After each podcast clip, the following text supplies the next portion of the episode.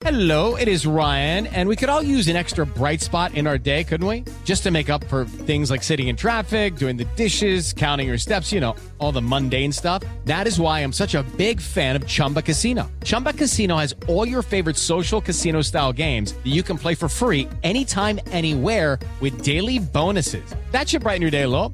Actually, a lot. So sign up now at chumbacasino.com. That's chumbacasino.com. No purchase necessary. BGW. Void were prohibited by law. See terms and conditions. 18 plus. Filho não tem manual. Mas bem que poderia. Manual do Filho, com o psicólogo Tiago Tamborini, especializado em comportamento de crianças e adolescentes. Olá, queridos ouvintes do nosso Manual do Filho. Aquele manual que a gente queria que existisse, né? Mas que já agora, em terceira temporada, sabemos que não tem.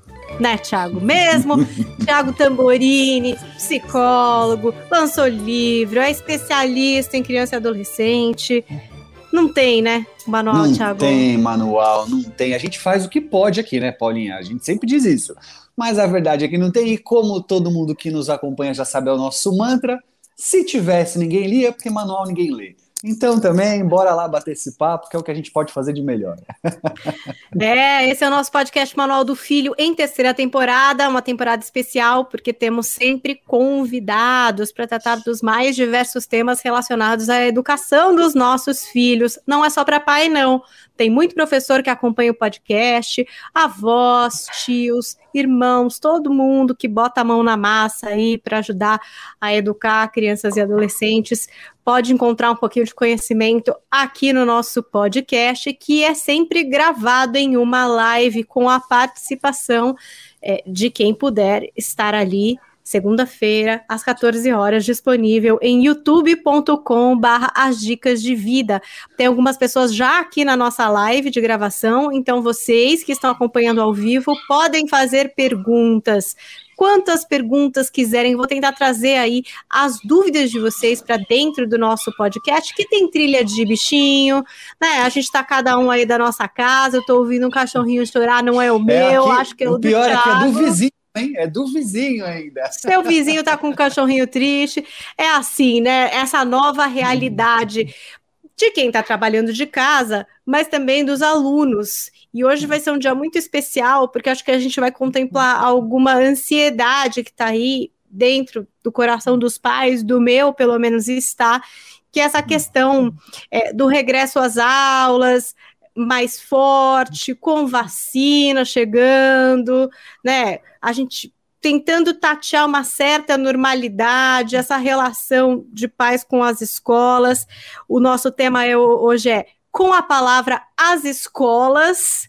A gente foi um pouco midiático, porque assim, não dá para falar sobre todas as escolas, né, Tiago? Você sempre fala que quando você generaliza, você com certeza está errando, né?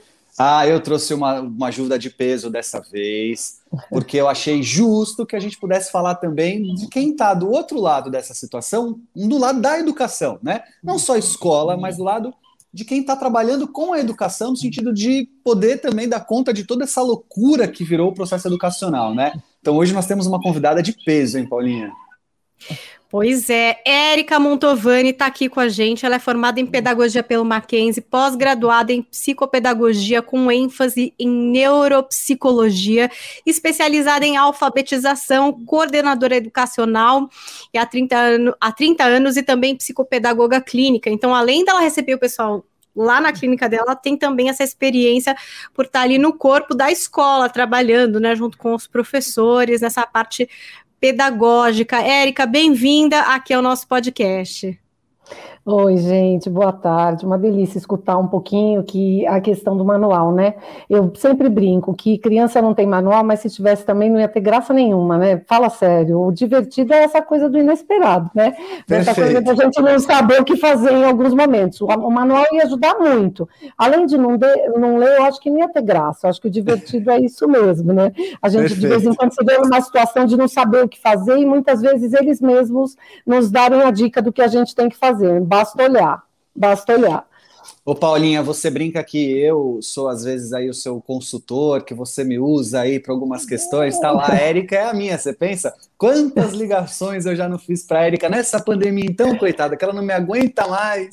Érica, pelo amor de Deus, eu tô certo de pensar assim. Érica, eu tô indo num caminho de discussão aqui, que será que é esse? Ela, a Érica virou meu ego auxiliar das minhas reflexões educacionais. Muita coisa do que eu falo em rede é validado pela Érica. Eu vou falar com a Érica primeiro. Se ela falar que eu não estou muito louco, aí eu falo nas redes, senão não falo. Tá certo. E olha, Érica, eu queria primeiro que você já trouxesse, a gente já falou bastante sobre isso, né? Já são dois anos aí nessa questão da pandemia, dessas aulas à distância, e a gente já tratou muito de uma aflição aqui dos pais, que era essa sensação é, de ano perdido. Isso seria para o ano passado, né? Hoje a gente tem mais um ano com esse afastamento das salas, enfim, um pouco melhor já. Algumas escolas conseguiram retomar, estou falando do ensino particular, ensino público, a gente sabe que é uma situação bastante diferente. Queria saber um pouco como é que você se posiciona em relação a esse medo dos pais mesmo, assim, é, foi ano perdido? Ou deu para fazer, deu para cumprir algumas coisas ali nesse compromisso aluno-escola? É, você sabe que a gente escuta muitas coisas e muitas coisas são viram até um meio mantra para as pessoas, né? Perdido é quem não conseguiu sobreviver, né? Eu acho que na verdade é bem isso mesmo, a gente escuta muito isso e realidade é essa, né? Quem não conseguiu sobreviver é que saiu perdendo dessa história toda e dá uma tristeza muito profunda sobre tudo isso. Mas é, o que aconteceu é que tudo que é novidade, tudo que é diferente, tudo que é inesperado nos causa muita aflição. E foi isso que aconteceu com a escola. E desta vez foi uma coisa que não foi escolhida, ela nos foi, é, chegou, e a gente teve que conviver com ela, foi o inesperado.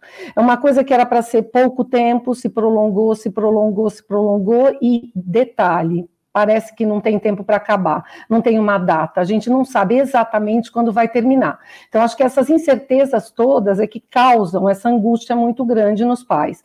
Quer dizer, é, se eu achava que um mês ia prejudicar, quiçá um ano, quiçá dois anos, quiçá quando vai acabar isso, quando vai voltar à normalidade, né? E aí a nossa grande pergunta é o que é normal? O que vai realmente voltar ao que era antes? Será que a gente vai voltar ao que era antes? Será que a gente pode voltar ao que era antes? Que aprendizado a gente tirou de tudo isso para repaginar a escola? É, então, eu sempre olho para todas as situações como educadora e tento tirar um aprendizado disso, que eu acho que é a, é a grande sacada da educação, né? O que traz para a gente e o que a gente pode tirar de proveito disso. Nenhuma situação da vida, nenhuma situação da vida, ela tem um lado só ou ruim ou bom. Ela tem sempre os dois lados, né? É, quando a gente estava lá no normal, tinha o lado positivo da educação e tinha o lado ruim. A gente estava mega acomodado, né? A gente estava ali na nossa área de conforto e muitas coisas a gente continuava na manutenção e elas não estavam funcionando também. Então, assim, quando veio a pandemia, a gente teve que sair do lugar, a gente teve que se mexer, a gente teve que fazer coisas muito novas para que ela desse certo. Então, eu te afirmo com certeza que não foi um ano perdido para ninguém, nem para a escola, nem para as crianças, nem para ninguém. Ele foi muito diferente, muito diferente. Ele causou uma mudança muito grande. A gente teve que repensar muitas coisas. E aos pouquinhos a gente foi engrenando. E hoje, se eu perguntar para algum dos meus professores, vocês preferem a aula online ou a aula híbrida? Com certeza eles vão falar online. Vocês preferem voltar com essa insegurança ou aula online? Com certeza eles vão falar na online. Não voltar todo mundo, não que eles não queiram presencial, mas é que essa situação ela está gerando tantas inseguranças e tantos medos, tanto dos pais quanto das famílias, quanto da escola, que às vezes o online hoje está até confortável. Então, assim, são muitas dúvidas, são muitas questões, eu entendo todas essas dificuldades e essas angústias que são, estão sendo geradas. Mas chegou a hora da gente voltar. Então, eu acho que isso é uma coisa que a gente tem que pensar, como escola, como família e como sociedade. Por quê? Ficar em casa para as crianças chegou quase numa overdose quase numa overdose. Então, acho que a gente tem que pensar sobre tudo isso. Perfeito. Mas sabe, Paulinha, eu sou atualmente já que todo mundo já sabe que eu gosto também de usar um pouco das experiências pessoais, né? Todo mundo adora quando eu falo também um pouquinho de como é que a vida é comigo, pessoa. Tenho brincado com essa ideia, né? O meu Thiago CPF, né? Não CNPJ. mas eu, eu hoje sou um bom exemplo de que não foi perdido. Claro, de novo, reforço o que a Paulinha falou: escolas particulares, as públicas têm referências muito distintas mas a minha filha começou a pandemia com 5 anos de idade, ou seja, o processo de alfabetização. Hoje ela está no segundo ano, fazer, fez sete agora esse final de semana, né? Então ela tinha cinco e meio, acabou de completar sete e está alfabetizada, né? Com dificuldades, com ressalvas, provavelmente estaria melhor se fosse no presencial, não tenho dúvidas disso. Mas aí é também dizer que nada foi feito, nem de longe. A minha filha hoje senta na cama e lê um livrinho e entende o que leu, né? E ela não era capaz de fazer isso há um ano e meio atrás. Então, dizer também que foi totalmente perdido, eu sou prova de que não, pelo menos na minha experiência com a escola da minha filha, com a minha realidade. Mas acho que a Erika, aqui com que ela tem de experiência, vai dizer que também não foi assim na escola em que ela trabalha e no consultório dela com as crianças que ela atende, né? Sim, e você fala da alfabetização, e aí quando vocês estavam lendo da minha experiência, a minha especialização é em alfabetização, e era nosso grande, grande uh, desafio, como a gente alfabetiza criança à distância. E aí a gente descobriu que as famílias estavam muito distantes da gente, quando a gente estava no Ao Vive a Cores, antes da pandemia. E aí as famílias vieram para perto, e a, e a gente percebeu o quanto isso é importante. Então, quando a gente voltar nesse dito normal, quando a gente voltar à nossa vida regular, a gente não pode deixar mais as famílias escaparem. Então, algumas coisas realmente foram repaginadas e foram modificadas. E essas modificações, elas não têm volta, a gente vai ter que repensá-las. Então, acho que vai ser um grande aprendizado quando a gente conseguir voltar a uma certa normalidade. Quando a gente voltar à escola presencial, a gente vai ter que descobrir quando, como a gente consegue a parceria com as famílias que a gente continua essa parceria Perfeito. à distância. Então, assim, tem muitas coisas que a gente vai ter que pensar e a gente vai ter que continuar construindo junto. Então, acho que isso é uma coisa bem importante da gente pensar. Então, eu digo para você que não foi perdido, porque a gente aprendeu a construir junto.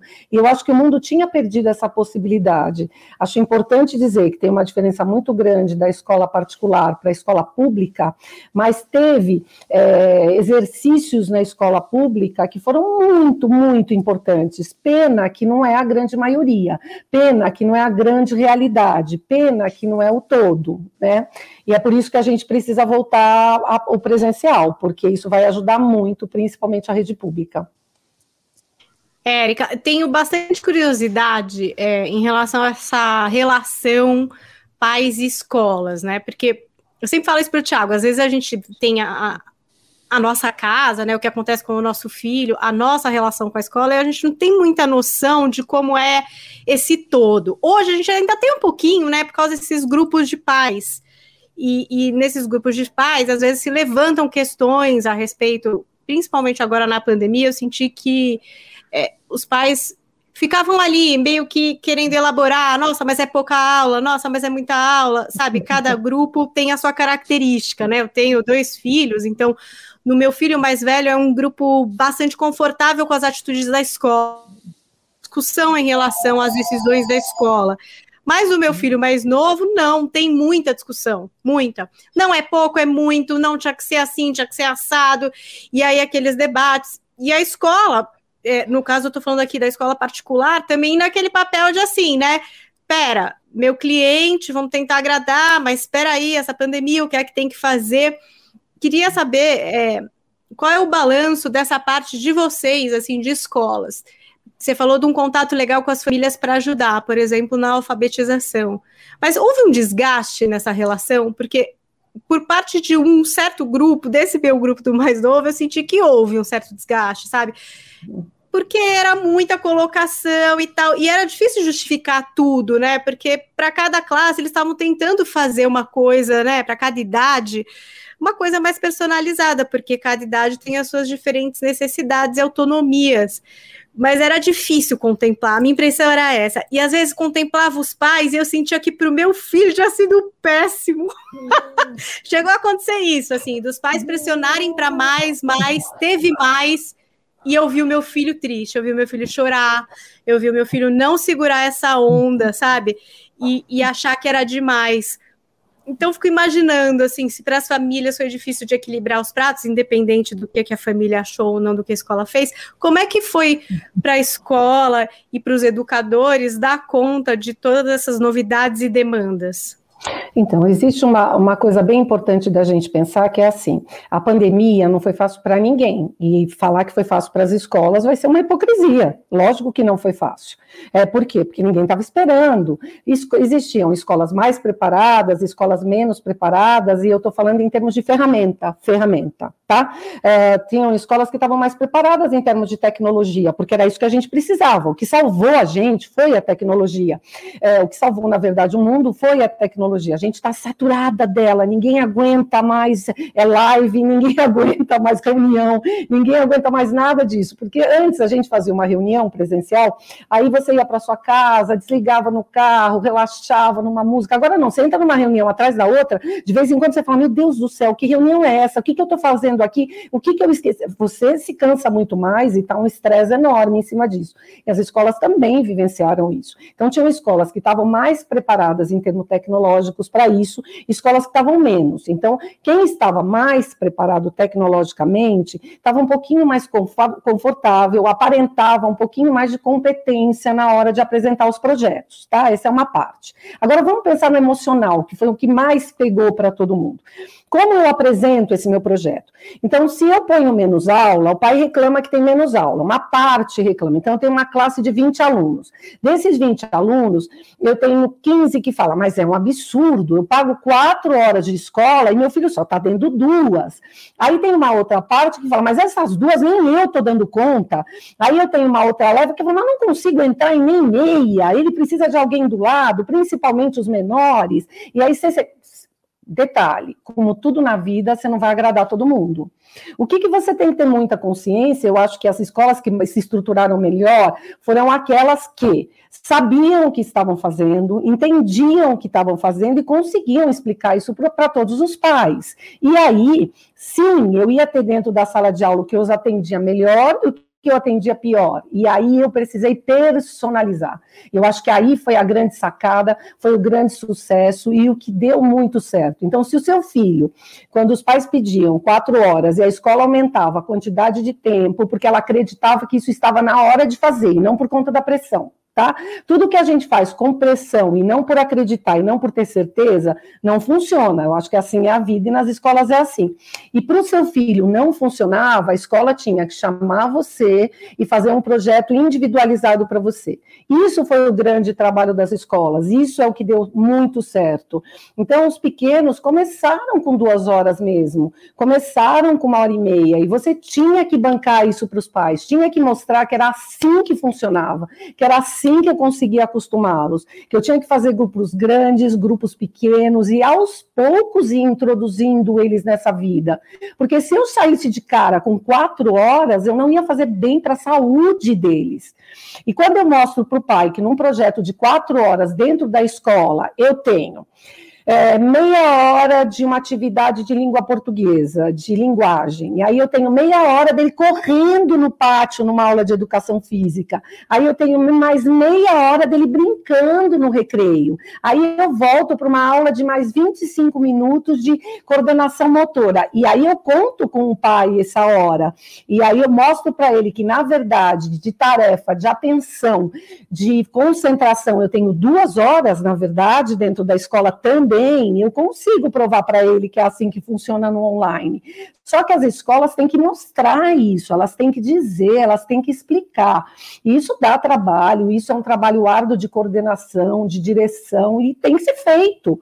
E é isso que tem que ser trabalhado. Então, acho que as escolas ficaram uh, muito desesperadas nesse momento, como elas explicariam isso, como funcionaria isso, era uma coisa que você tinha que fazer, tipo, de grão em grão de trabalho. Então, assim, As escolas, é, eu como coordenadora, trabalhava das sete da manhã às onze da noite, e tinha que atender os pais nesse sentido de mostrar, é uma época de pandemia, é como se a gente estivesse trabalhando em período de guerra, a gente estava numa guerra silenciosa, e quando você explica com o pai, quando você conforta o pai, então você começa com um projeto de duas horas e pouco, vai acostumando a criança, você chega depois de dois anos de pandemia que ninguém estava esperando, na verdade um ano e meio, né? Você consegue pôr com as crianças pequenas quatro horas, só que com horário super equilibrado, pensado, onde eu vou ter igual na escola, meia hora de concentração, meia hora de relaxamento, meia hora com aula de educação física, e vou deixar sua casa num desespero, que todo mundo fala lá na escola.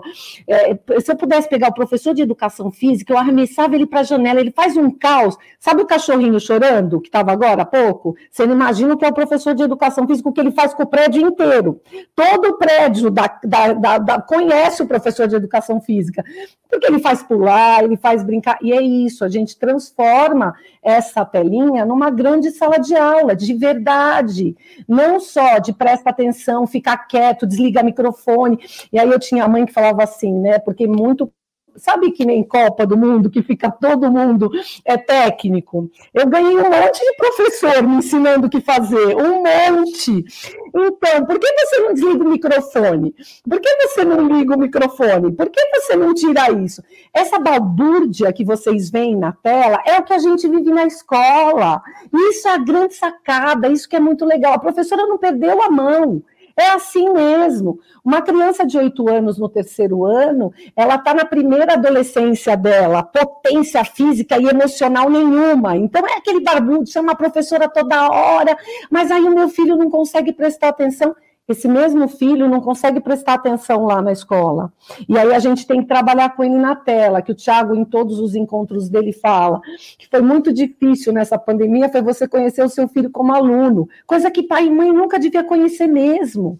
Devia, e para o próprio aluno, devia ser um, um tesouro dele. Mas a gente conheceu, e que legal, que coisa diferente, muitas famílias foram muito parceiras. Então a gente tem muita consciência que a gente não conseguiu agradar todo mundo, mas quando a gente foi claro, quando a gente foi aberto, quando a gente deu a cara a tapa e mostrou que a gente tinha uma filosofia e a gente sabia o que estava fazendo e comprou a briga e disse o seguinte: ó, quem é o profissional aqui sou eu, a gente ganhou os pais para gente, entendeu? Deu segurança, personalizou, fez o que seu filho precisava em alguns momentos e em alguns momentos mostrou para você: olha, vai se frustrar mesmo e tá tudo bem entendeu? Então, acho que isso ajudou muito. E isso a gente foi ganhando espaço, isso a gente foi mostrando que a educação faz muita coisa.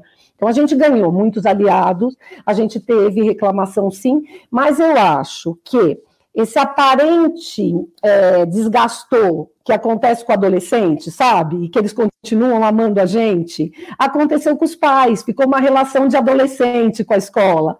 E a gente ganhou muito. Hoje a gente vou ser muito honesta com você. Hoje eu me sinto muito mais é, respeitada como profissional da educação do que eu estava me sentindo antes da pandemia.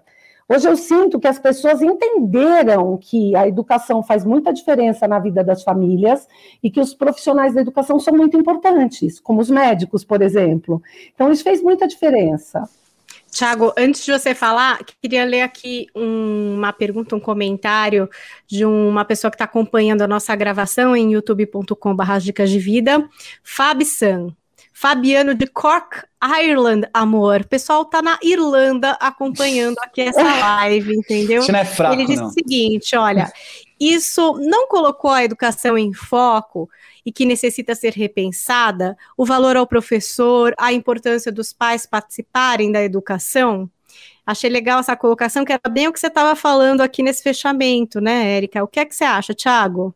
Eu acho que é exatamente isso, né? A Erika fala de uma experiência uh, em que, e é por isso que a gente pensou no nome dela, e por isso que eu gosto tanto de ter ela como meu ego auxiliar, que é uma experiência positiva, com, obviamente, acertos e erros, com trancos e barrancos, com dificuldades e, e facilidades, não tenho dúvida disso. Mas ela está no rol das profissionais que eu tenho como referência de algo que deu certo, né? E é, ela traz para nós, portanto, o que pode ter sido fatores para terem dado certo, né? Esse, essa escuta ativa das famílias, um posicionamento do que a escola achava que era o certo, uma proximidade da coordenação junto a essas famílias, né? A Érica é o tipo de profissional que está ligada nas aulas e se ela percebe que está com um problema na casa de uma criança, ela liga para essa família, né? Ou seja, é, é, é, o que ela falou, é esse ritmo de guerra das 7 da manhã às 11 da noite, ritmo de guerra, mas que fez a diferença, né? Eu acho que, infelizmente, talvez nem todos que nos ouvem aqui agora tenham a mesma referência positiva, né? É uma pena. Mas o investimento em, em, em, treinamento de professor, né? O que, se, o que hoje se coloca o professor nesse destaque, na necessidade de ajudá-lo a aprender, acho que isso é um ganho também. Nós tínhamos antes da pandemia, isso é uma crítica pessoal, tá? Um, eu trabalho muito com escola também, já trabalhei dentro de escola também, como a Erika hoje trabalha, né? Durante muito tempo eu fiz isso que a Erika faz, né? Eu tinha um consultório e trabalhava com escola, né? E, e eu tinha uma crítica muito ferrenha que era a dificuldade que o professor tinha de achar espaço para fazer um treinamento, né? Para aprender, para reciclar. E não era muitas vezes culpa dele, não, porque um profissional que trabalha numa empresa, por exemplo, um profissional que trabalha no RH de uma empresa, né? É comum que essa empresa, às vezes, libere ele ou até incentive, se muitas vezes até paga para ele um treinamento. Ele passa lá uma semana fazendo um treinamento no hotel não sei das quantas, com fulano não sei de tal, né? Então ele tem aquele momento em que ele vai fazer do treinamento parte do trabalho dele. Escola com muita dificuldade de fazer isso. Às vezes as escolas faziam uma semana de planejamento num ano inteiro de aula e dizia que isso é o treinamento do professor, mas espera aí, era muito pouco. E hoje as escolas, falo no plural, investem muito mais nesse olhar do quanto o professor precisa ser trabalhado, quanto que o professor precisa aprender. E que bom, precisava, o professor ganhou esse olhar e esse espaço, né? E acho que agora a gente tem como desafio mesmo olhar pelo que vem, é, é, no, no, o que acontece agora, né? Acho que isso é legal a gente trocar uma ideia com a Erika também nesse sentido, de tipo, o que, que, como é que as escolas estão se preparando, né, Paulinha? Não sei o que, que, você, que, que você pensou nesse sentido aí. Não, acho que é isso. Há uma expectativa, né? Em muitos estados, professores vacinando, algumas escolas já retomaram não de forma integral, né, mas para contemplar ali as taxas de ocupação das escolas, mas imaginamos que depois de julho, se continuar andando dessa forma São Paulo, positiva, menos, né? é, principalmente aqui o estado Paulo, de São Paulo. É, mas acho que o Maranhão também está muito adiantado, sim, tem vários sim, estados, sim. o Rio de Janeiro também está adiantado, tem vários Isso. estados que estão, né? É óbvio Isso. que depende ali da sua cidade, do seu estado, e até de público e privado há diferenças, mas a expectativa é que com a, o passar do tempo, já que temos vacina, já que a vacinação está andando, enfim, de uma forma ou de outra, em agosto a situação vai ser melhor, mais confortável para muitos pais, porque muitos também decidiram por não voltar, né? Até que, uhum. por exemplo, os professores fossem vacinados, havia muito essa questão, né? Não foram todos os estados que priorizaram a vacinação dos professores, né? E mesmo por faixa etária, quer dizer, tem professores mais velhos vacinados, mais novos que não são. Tem pessoas que trabalham na escola que não são professores, que alguns estados também não receberam a vacina, vai por faixa etária, enfim. Mas o que, que a gente imagina? Que a vacinação andando, as escolas possam receber já os alunos de uma forma mais segura e em sua totalidade para retomar uma certa normalidade. O que é que vocês já têm, Érica, de informação? Por enquanto, claro, né? Acho que isso vai sendo atualizado conforme o andar das coisas para agosto. Qual a expectativa para essa volta às aulas em agosto? Então, na verdade, nada é certeza nunca. A gente às vezes tem uma demanda, isso aconteceu várias vezes durante esse processo. Eles dão, eles falam uma coisa num dia e à noite ela muda. Eles dão uma porcentagem numa tarde e depois muda de novo, porque tem uma ordem que vem do governador, depois tem que vir uma ordem do prefeito e aí as coisas sempre se modificam. Então a gente diz que a gente pode não morrer de covid, mas com certeza qualquer dia a gente vai infartar, ter um troço do coração assim, porque é muita mudança muito rápido. Então a gente sempre trabalha com o C, né? Sempre trabalha com C. Isso foi uma coisa que as escolas foram muito criticadas no começo, que a gente estava mandando tudo muito em cima da hora, mas a gente recebia tudo muito em cima da hora. Então, tudo que a gente, todas as escolas que resolveram fazer com muita antecedência, tinham que chegar em cima da hora e mudar tudo. Então, parecia que era desorganização da escola, e na verdade a gente tem que trabalhar em cima do que se chama protocolo hoje. O protocolo é um grande, é um grande aliado nosso e ao mesmo tempo um grande vilão, porque ele vai mudando a cada minuto Hoje, hoje, com o que, que a gente trabalha no estado de São Paulo? A gente trabalha com 35% da ocupação da escola, 35%. E aí muita gente acha que é 35% da classe, não, é 35% da, da, da, do número de matrículas da escola. E aí cada escola pode decidir como faz. Por isso que às vezes as, os pais conversam de amigo para amigo e percebem que é muito diferente. Tem escola que divide a classe no meio, tem escola que faz uma semana vai uma leve, na outra semana vai outra leva, tem escola que faz um dia de um jeito, outro dia do outro, e é assim mesmo. Cada um pode fazer o seu protocolo. E aí, para a gente fazer o protocolo, a gente tem que mandar um, um forms para os pais, um questionário, ele autorizando isso. Ele autoriza e a gente, tudo isso é informado para o Ministério da Saúde, tudo isso é, é, é monitorado por, por é, leis, é, por uh, normas muito rígidas. Qualquer caso que aparece, qualquer criança que fica, respira mais fundo. Então, assim, a gente está lidando com situações antes, assim, uma gripe, uma febre, a gente ligava para a mãe, esperava a mãe. Hoje não, uma criança tem, espiou, a gente já isola a criança, já liga para os pais, e os pais estão cooperando por demais com isso. A, mãe que a criança reclama de dor de cabeça já segura em casa. Eu acho que tem uma consciência bastante importante das pessoas, porque às vezes a gente critica muito, né, que as pessoas não estão nem aí, não usam máscara, e ao contrário, a gente está sentindo uma coisa que antes para a gente era difícil lidar, às vezes criança que vinha gripada para a escola, que às vezes vinha com alguma, sabe, com conjuntivite, algumas coisas que pegam. Hoje não, hoje todo a, a, o cidadão está ajudando muito, as famílias estão ajudando muito. Então, o que, que a gente tem hoje? A gente tem hoje essa realidade.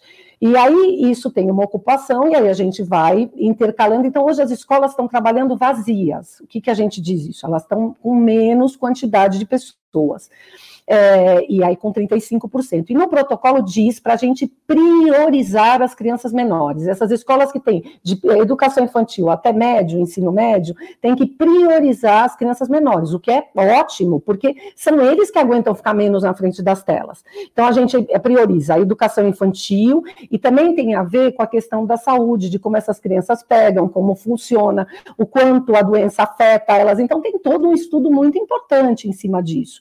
Então a gente prioriza a educação infantil, os anos da alfabetização e depois vai. Uh, então, quem vem menos na escola são os maiores, são os adolescentes, tá? Então, quem vem mais são os pequenininhos e a gente vai diluindo isso durante a escola toda.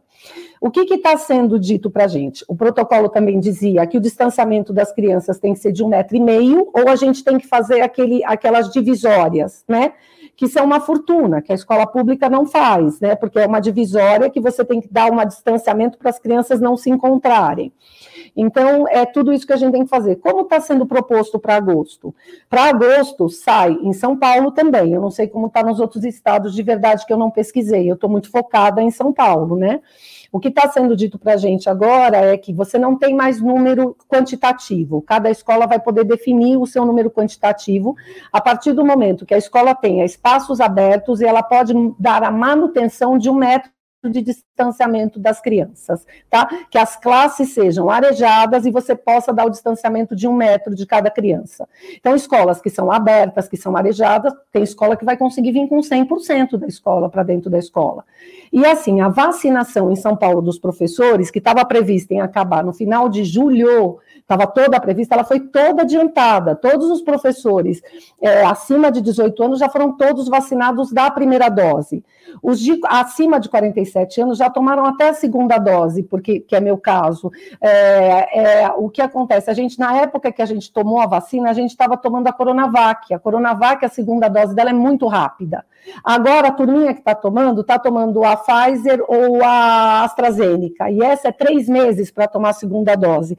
Então, esse é o questionamento. Os professores não vão estar com a segunda dose ainda em agosto. Só que essa, essa vacina, a primeira dose dela tem uma, uma uma, um, cobre o professor de uma maneira muito maior. Então, os professores estão muito mais confortáveis de estarem na escola. A gente percebe isso dentro da escola, de estarem vacinados por eles e pelas próprias crianças, né? Porque a gente tem medo da gente ser também um vetor para a criança, né? Da gente ser um risco para a própria criança. Mas, Érica, então, deixa, é, eu te, é. deixa eu te fazer uma pergunta mesmo para incluir nisso que você está respondendo, tá? Só uhum. para aproveitar aí o gancho da pergunta da, da Paulinha. É, Uhum. é, bom, primeiro uma colocação, depois uma pergunta. A colocação é, para aquele que nos ouvem agora, os pais que nos ouvem, lembrar que essa porcentagem de 35% não é decidida pela escola. A escola decide o que fazer com ela.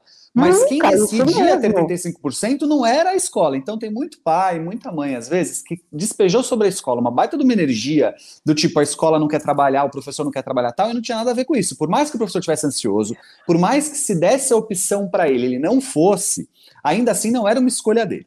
Agora, Não. em agosto, se tudo continuar como está, passa a ser uma decisão da escola ter os alunos mais ou menos. Aí a, porcentagem é uma, é um híbrido entre a decisão da escola versus o que ela pode, porque se a escola for muito fechada, tiver salas pequenas ou poucos espaços abertos, ela também não pode ter 100%, certo? Continua, Porque tem que respeitar um, um, um metro. Não, Isso não co- continua não sendo opção da escola. É assim, Tiago, se eu tenho a possibilidade de receber os 100% dos meus alunos e eu não receber, isso também implica em. em- Ah, tá, isso. Ou seja, É, você não, tem que justificar porque não está recebendo você tem que 100%. justificar tudo, Perfeito. entendeu? A partir do momento que você tem espaço para receber, você tem que explicar por que você não está recebendo, e se você tem espaço para. Se você não tem espaço para receber e está recebendo, você tem que explicar. Então é assim, Perfeito. o que, que acontece? Agora a gente já começou, a gente tem mais 10 dias de aula, gente, amanhã eu já vou estar com a diretora da escola medindo todas as classes,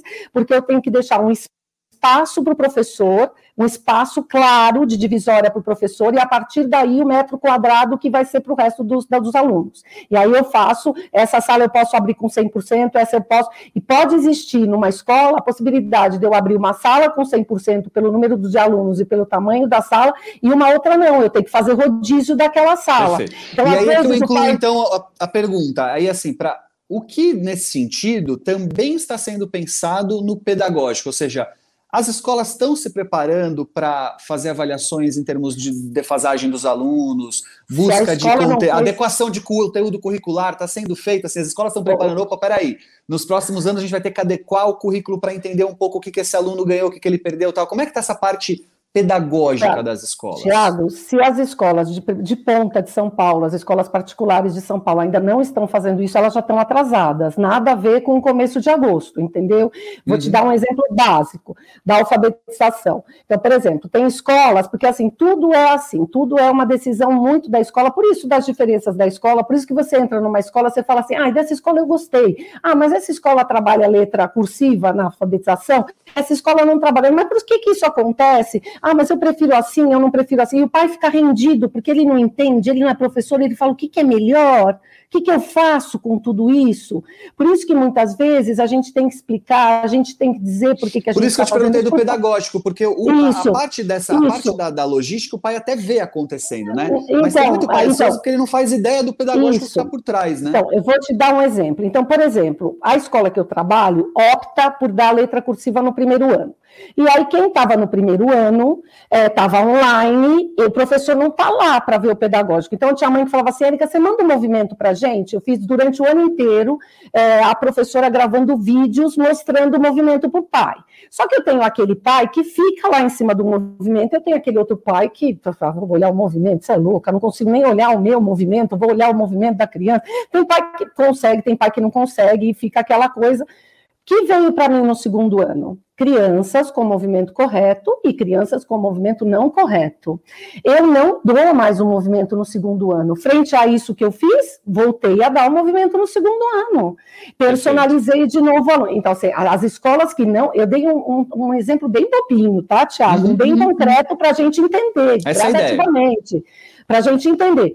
Então, assim, eu vou ter que repaginar isso. Então, eu, dei, eu tenho um conteúdo que eu costumo dar ali no terceiro ano, eu vou ter que alongar ele um pouquinho no quarto, talvez eu vou ter que repaginar ele, vou ter que pôr outra estratégia. As escolas que não estão fazendo isso ainda estão perdendo tempo. Já tem que fazer, independente da aula começar em agosto. E dá para fazer então, essa entendeu. avaliação. Olha só, Erika, a Paulinha agora entendeu também. Então, quando eu digo aqui Senhoras famílias, senhores pais, a perda foi inevitável, ela existiu, e que pena que ela existiu, eu não Hum. queria que ela tivesse existido. Mas as escolas estão se preparando para que essas perdas possam ser revistas, diluídas, e ainda que a gente possa, historicamente, dizer jamais a gente vai conseguir dar conta de toda, a gente tem as escolas preparadas, pelo menos aquelas competentes ou que podem né, também fazer isso, é, é, se organizando para isso. Entendeu, Paulinha? É, é, você lembra, né, de eu falando aqui várias vezes? Lembro. Pais, Mas as eu vou te falar, eu, eu não tô. eu- Você sabe, né, que eu tô sempre variando entre a pressão do universo de que você tem que se preocupar com as notas e o meu coração que acha que eu tô apenas tentando ajudar um ser humano a existir. Então eu tô muito confortável com o que está acontecendo com eles aqui em casa, porque eu vejo, por exemplo, o meu filho, ele já deveria estar escrevendo na cursiva. Faz um Uhum. tempo já. O não aconteceu, não aconteceu mais ainda o ano passado. E eu já falei sobre isso com a escola e eles contemplam toda essa dificuldade, essa necessidade, já é alguma coisa que eles estão rastreando e percebendo que talvez metade da turma vá ter que ter um reforço para entrar na cursiva, para pelo menos não perder ali completamente esse momento, né? Tudo bem, vai acontecer com ele com vários daquela assim, sentimento também de outras pessoas estarem no mesmo barco, que eu acho que para os pais é reconfortante. Porque o medo do pai é falar, não, só o meu. Meu Deus, o meu não faz essa cursiva. Outro dia, a filha da minha irmã, minha irmã mora em Portugal, mandou uma carta aqui de cursiva que eu falei, Deus, é mais bonita que a minha letra. E o menino, né, tá aí que ainda não consegue. Dane-se, eu já me desapeguei disso daí. E eu percebo que eles têm feito aí no andamento das classes, quando eu pego aqui de ouvido, são pequenos, não é um teste, porque a escola do meu filho não é conteudista, não tem nem essa prova, né? Eles evitam, mas você vê que estão fazendo ali é, testes para entender se eles capturaram a matéria ou não, se a maioria está na mesma página ou não está, sabe? Então, eu acho que isso vai equalizar. Uma pergunta prática. Você acha que a gente vai ter que usar mais tempo na escola para retomar esses conteúdos? Digo porque essa é uma expectativa de alguns pais. Será que no ano que vem vai ter que ter, ou nesse segundo semestre, vai ter um tempo a mais na escola para recuperar isso ou aquilo? Onde é que entra essa recuperação? Porque o que imaginam os pais, né? Se vai ter que ter algo a mais, não vai começar a ter alguma coisa a menos que deveria ter tá tendo, entendeu? Tô pegando aqui a cabeça do pai que tá Não, fazendo não, aquela conta entendi. fechada, né? Entendi. Eu É já não assim, tô ó, tão ó, preocupada. O que der para fazer, para mim, tá mara. Mas tô pensando, tem muita gente que fica, poxa, tem um conteúdo, você vai ter que retomar o conteúdo, que horas que vai ser isso? Quando que vai Uhum. ser? Vai ter mais hora de aula? Como Então, que aí as escolas estão pensando nisso? E aí eu acho legal a gente pensar o que é o conteúdo, né? Vamos pensar eh, na época dos nossos avós, na época dos nossos pais, como o conteúdo se dava. O conteúdo se dava por um único livro. Então, o conteúdo era um conteúdo rígido que ele não mudava, tá? Mesmo um mapa. Ele, você pegava um mapa, ele estava ali, ele não mudava nunca aquele mapa, né? Eu gosto muito de, de escutar o Piva falando, porque quando ele fala essas coisas eu falo, yes, eu faço até assim, fico muito feliz porque o conteúdo estava ali rígido. Então, assim, então o conteúdo que era do meu avô era o mesmo do meu pai, e eles barravam em mim, era o mesmo conteúdo. Mesmo que a gente fosse lá na região e visse que o mapa não era nada daquilo, a gente olhava, mas não é mais assim, porque o rio mudou, o rio tinha mudado as, as, as coisas ali, mas ele continuava ali, porque era aquele livro que não mudava, que não não se é, modificava e o conteúdo era esse. Então, aprender o conteúdo era uma coisa muito importante. Se o professor passasse dando aquela mesma prova por 10 anos, ela tinha todo sentido. Por quê? Porque era o mesmo conteúdo, a fonte era a mesma. Então, hoje, o que, que é o conteúdo? Ele é uma coisa que se modifica de dois minutos e meio a três, e existe uma previsão que ele vai mudar de 15 em 15 minutos, e quando não, mais rápido que isso. Porque eu vejo um conteúdo, quando eu volto para ele, esse conteúdo de novo foi repaginado. Então, o que significa eu aprender um conteúdo? Essa é a grande questão da escola hoje. Eu tenho que dar conteúdo? Eu tenho que sim ensinar eles a lidar com os conteúdos. Eu tenho que lidar com habilidade e competência. É isso que, inclusive, a nossa lei de diretrizes e bases fala claramente. Habilidade e competência é uma coisa que eu posso trabalhar na cama, dormindo. Entendeu? Então, se eu, como escola, me preocupar com as habilidades e competências que eu estou trabalhando nos meus alunos, online, ao vivo e a cores, o conteúdo que eu vou dar para eles, eles vão tirar de letra. Se faltou isso, se faltou aquilo, eles vão saber procurar, eles vão saber ir atrás. Então, é isso que a gente tem que pensar o tempo inteiro: que habilidade e competência eu estou trabalhando no meu aluno. A competência é o maior, é aquilo que eu vou trabalhar na vida acadêmica dele inteirinha, é o que ele vai trabalhar na vida dele. As é aquilo de dia a dia. Eu estou fazendo ele procurar o conteúdo no lugar certo? Eu estou mostrando para ele o quão crítico ele deve ter quanto ao conteúdo? Eu estou trabalhando com ele sobre fake news, que é a coisa mais importante atualmente, que ele está indo no lugar certo? Por exemplo, amanhã eu tenho às 8 horas da manhã, com meu quinto ano, crianças de 10 anos, a gravação dos podcasts deles. A gente aprende através de podcast. Então, eles escolheram esse ano Salvadores do Mundo. Por que, que eles escolheram Salvadores do mundo? Porque a gente, na pandemia, está precisando de salvadores do mundo. Então, quais, amanhã eles vão ser entrevistados com quatro salvadores do mundo.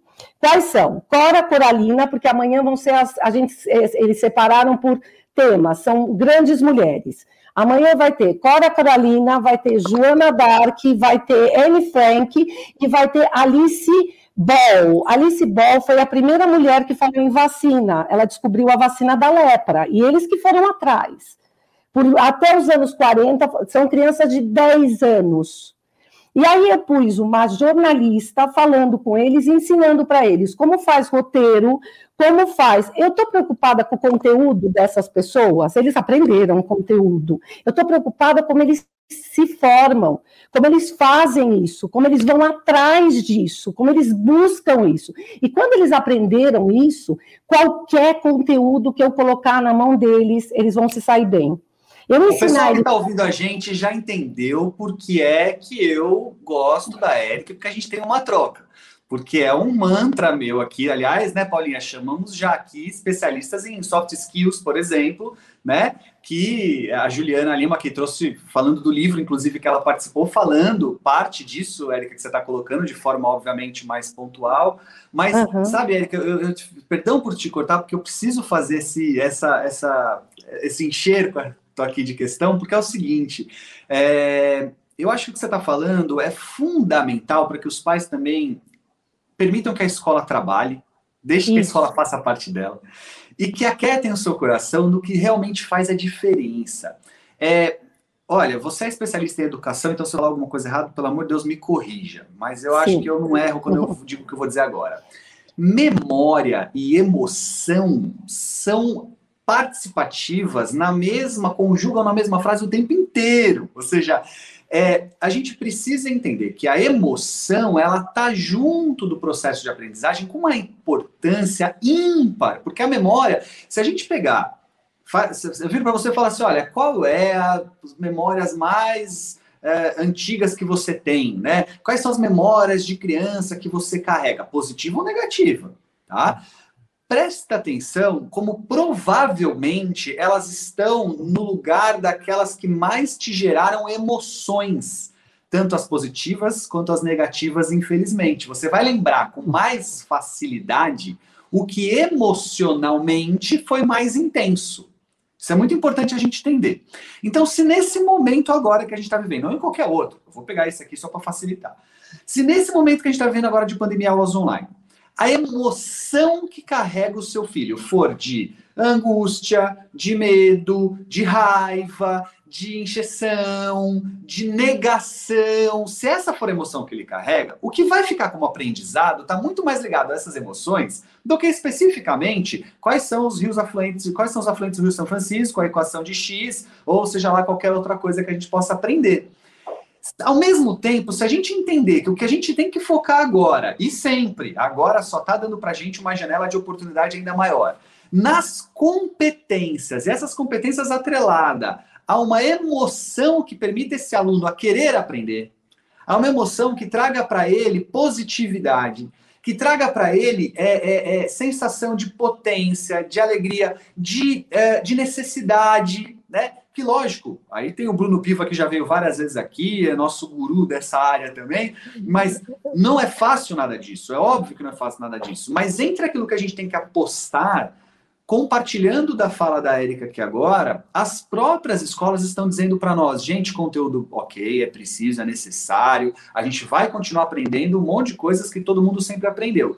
Só que colocando agora também ênfase e força naquilo que diz respeito às competências para esse aprendizado, porque a Érica foi brilhante quando disse: se a gente ensinar esse aluno a aprender, se a gente trazer para ele o desejo do aprendizado, se a gente atrelar a emoção positiva a isso, isso ele busca durante a vida ou no momento que, que for oferecido para ele, ele vai estar aberto para isso, né? Porque o conteúdo, porque o conteúdo com certeza vai mudar. Ele muda com uma velocidade monstruosa. Então, se eu não ensinar ele a aprender e a mexer com o conteúdo, não adianta nada aquele conteúdo, ele não tem função na vida dele.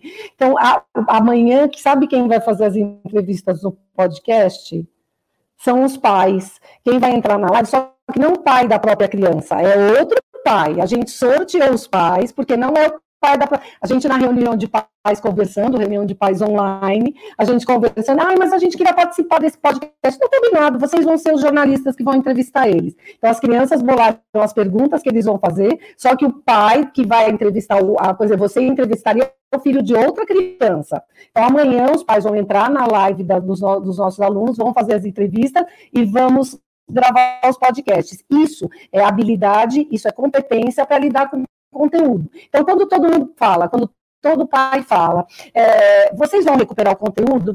Vocês vão recuperar o conteúdo? Eu digo para vocês, não vamos recuperar o conteúdo, porque a gente não está preocupado em recuperar o conteúdo. A gente está preocupado, sim, em lidar com habilidade e competência que ajude o seu filho a lidar com o conteúdo. O conteúdo, ele próprio vai recuperar com a vida. Então, se a gente conseguir trabalhar habilidade e competência, trazer ele para a escola, que essa é a grande tristeza da rede pública, eles estarem saindo da escola e um adolescente no nono ano, no primeiro ensino médio, no segundo médio, indo embora da escola, ele não volta. Essa é a nossa grande perda do nosso país. Essa é a nossa, isso é que os nossos, nossos, é, nossos políticos deviam estar muito preocupados com isso. Então a gente precisa precisa voltar para a escola. Então, agosto, com certeza, a gente vai voltar, e eu espero que a maioria das escolas possa voltar 100%, que vai ser muito bom emocionalmente para as crianças. A gente precisa desse momento, né? Emocionalmente, a gente precisa desse momento. Olha, queria dizer que hoje a palavra foi da escola, mas eu também vou falar. Eu demorei muito tempo para entrar nessa onda do que vocês estão falando.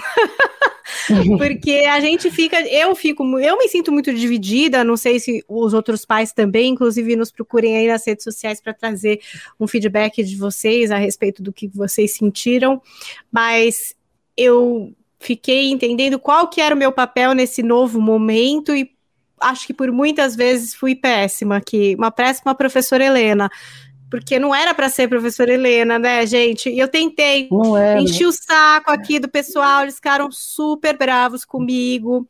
Acho que estragou bastante a minha relação com os meus filhos no começo. É, virou aquela pessoa que só fala sobre escola, só pergunta se entrou, só pergunta se fez. É, chata para caramba! Gente, isso gravando manual do filho sem parar, hein? Mas eu fui atrás de chegar nesse lugar que vocês estão falando, porque vocês estudam isso. Acho que isso que é legal desse podcast, a gente poder falar com quem estuda e quem pode ter uma paz de espírito para falar, amores, não vamos entregar todo esse conteúdo, mas o seu filho vai ser capaz de buscar. E isso é o mais importante, porque às vezes é muito difícil para o pai entender isso. Dá muito medo, né, da gente estar tá errando e não estar tá fazendo a nossa parte. Qual é a nossa parte? Qual é a nossa responsabilidade em todo esse bololô? E agora eu tô um pouco mais em paz depois de um ano e meio, hein, gente? de um ano e meio de Thiago falando aqui na minha orelha. Porque eu acho que o lugar do pai para ajudar tudo isso é trazer essa condição de mínimo de paz de espírito para pelo menos a criança estar tá disponível a absorver o que ela puder. Nesse momento que é muito difícil para a gente e que é muito difícil para eles, né? Então tá ali, tá disponível para ajudar é, a apaziguar essas pressões e a dizer que ele é capaz, que dentro do que ele consegue, você vai ajudar, a escola também vai ajudar. Eu acho que uma coisa importante que eu pude também fazer um movimento com os meus filhos é dizer para eles: o seu professor está aí para te ajudar, ele quer te ajudar, ele está disponível para todos, mas também para você, né? E da criança também confiar e dizer: eu não estou entendendo, eu não consegui entrar, eu não consegui apertar o botão e entregar essa prova, sabe? E poder ouvir do professor: tudo bem, eu vou ficar aqui com você no fim da aula. Você vai fazer com calma e você vai conseguir, sabe? E, e ver a felicidade deles também em conseguirem fazer coisas que tem muito adulto penando que são essas tecnologias, que, enfim, eles já têm as facilidades deles por serem nativos, mas de usarem para isso também para alguma coisa produtiva, né? Porque para procrastinar, todos nós sabemos bem como usar e eles também sabiam, mas que agora eles também é, sabem tantas outras coisas, né? Como buscar informações, o que, que é uma fonte legal, o que é que não é, um vídeo explicativo, canais de YouTube legais. A gente sempre reclama muito da internet, de coisas chatas que tem lá, mas também tem tanta coisa legal que eles nem sabiam, a gente também não sabia, e entender que ali não é só um lugar de ver desenho, não é só um lugar de jogar joguinho, mas é um lugar de aprendizado, de compartilhar aprendizado, de construir trabalho juntos. Como é legal ver eles construírem lá. Eu não sei qual é o sistema que seus filhos usam, mas aqui eles fazem muito no Jamboard. Tanto o trabalho de escola, mas trabalho criativo também, de recorte, até de besteira, né? Não vou mentir, fui chamada pela coordenação algumas Ai, vezes, talvez. mas assim, o, mas o que mostra é uma competência, né? Até a zoeira virou uma coisa assim, meio artística, meio, né? É, curiosa. Então, hoje estou mais confortável nesse papel até os meus filhos estão afastados pelos protocolos. Uma professora teve Covid dos meus filhos, eles estão há 15 dias em casa, e não foi tão difícil de entender. Acho que a gente, como ser humano, tem essa capacidade maravilhosa de se adaptar e que a gente se adapte de uma forma positiva. Um ano e meio para chegar aí nessa paz de espírito, eu não sei como vocês pais estão, mas espero que agora um pouco menos ansiosos depois de ouvir a Érica Montovani aqui com a gente hoje no Manual do Filho. Muito obrigada, Érica, por estar aqui com a gente, trazer esse outro lado que às vezes a gente desconhece e quer ignorar, mas no fundo, ó, é equipe, eu sempre penso nisso, né? É equipe de três pontas: pai, escola e o filho, entendendo que ele tem um papel, né? Ali também a desempenhar, ele tem uma responsabilidade e afetiva também, né? Tá todo mundo ali para ele, então ele também tem que estar tá ali disponível para tentar aprender. Obrigada, fiz minhas Como considerações. É que acham, Érica? Ai, Como é, que... é mesmo, Érica. Você tá lá no Instagram, algum e-mail, porque vai ter dúvida, o pessoal vai ah. querer te encontrar. É, na verdade, é uma coisa que eu sou muito cobrada de fazer o meu Instagram, falar um pouquinho sobre educação, e eu ainda estou, assim, vou dar desculpa da pandemia, coisa muito feia, né? Que não estou tendo tempo para nada, mas é, na verdade é isso que está acontecendo, né?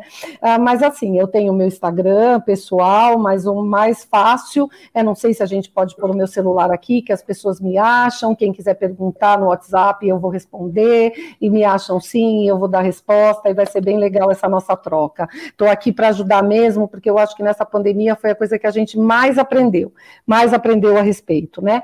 É, sobre isso mesmo, sobre falar sobre essas coisas, pôr para fora e achar. É, as soluções, que não tem pronta, não tem receita. E eu sempre falo, mais legal é exatamente isso, mais divertido é isso. Então eu costumo olhar para a pandemia como um grande aprendizado. Estou cheia dela também, não vejo a hora dela acabar, estou com ela com a paciência para chega, gente mas as crianças, na verdade, elas precisam, e aí o Tiago pode me ajudar, elas precisam voltar um pouco à normalidade, então tenham confiança, as escolas estão super rígidas nos protocolos, estão sendo super ajudadas pelas famílias, então tá dentro da medida do que pode ser seguro, tá seguro voltar para a escola, tá divertido, eles estão gostando, então tenham coragem que tá dando Amém. certo. Amém. Considerações finais de Thiago Tamborini, meu parceiro ah. nesse podcast. Viu, Thiago? Eu evoluí, hein? Um ano e meio, eu tô quase chegando lá. Né?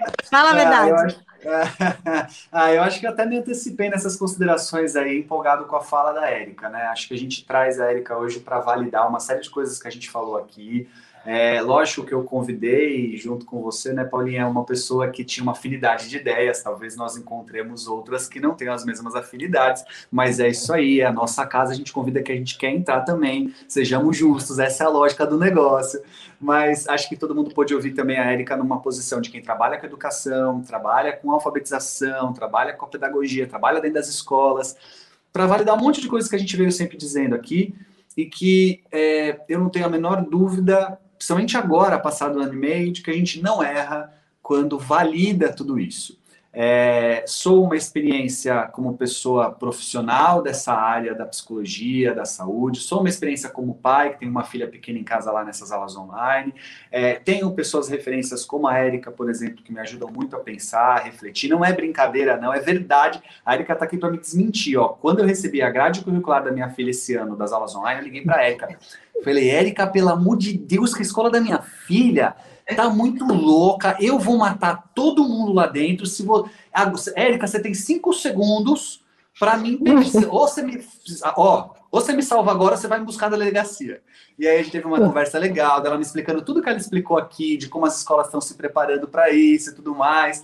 Então, é, acho que é uma fala que só veio mesmo validar um monte de coisas que a gente sempre falou aqui. Obrigado. Gente, eu posso falar. Posso falar uma coisa para vocês? Eu tenho uma filha de 20 anos, no terceiro ano de medicina, e as angústias são as mesmas. Então, eu não vou aliviar vocês, a gente sofre o tempo inteiro. Depois que tem filho, a coisa continua e a gente continua angustiado. Então, não tem jeito. Uma querida também. Muito bom.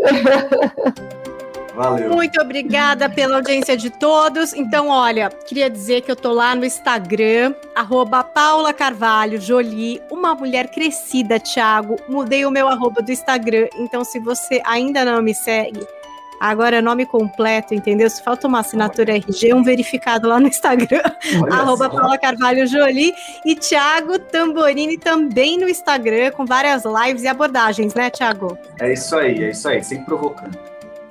E você que quer mandar um tema, compartilhe com a gente, traga um feedback, conte a sua história, a sua dúvida, para a gente poder retratar aqui no nosso Manual do Filho. Obrigada, Thiago. Obrigada, Érica. E você, querido pai, querido educador, querida pessoa aí com a mão na massa na educação de crianças e adolescentes. Até a semana que vem. Tchau, tchau.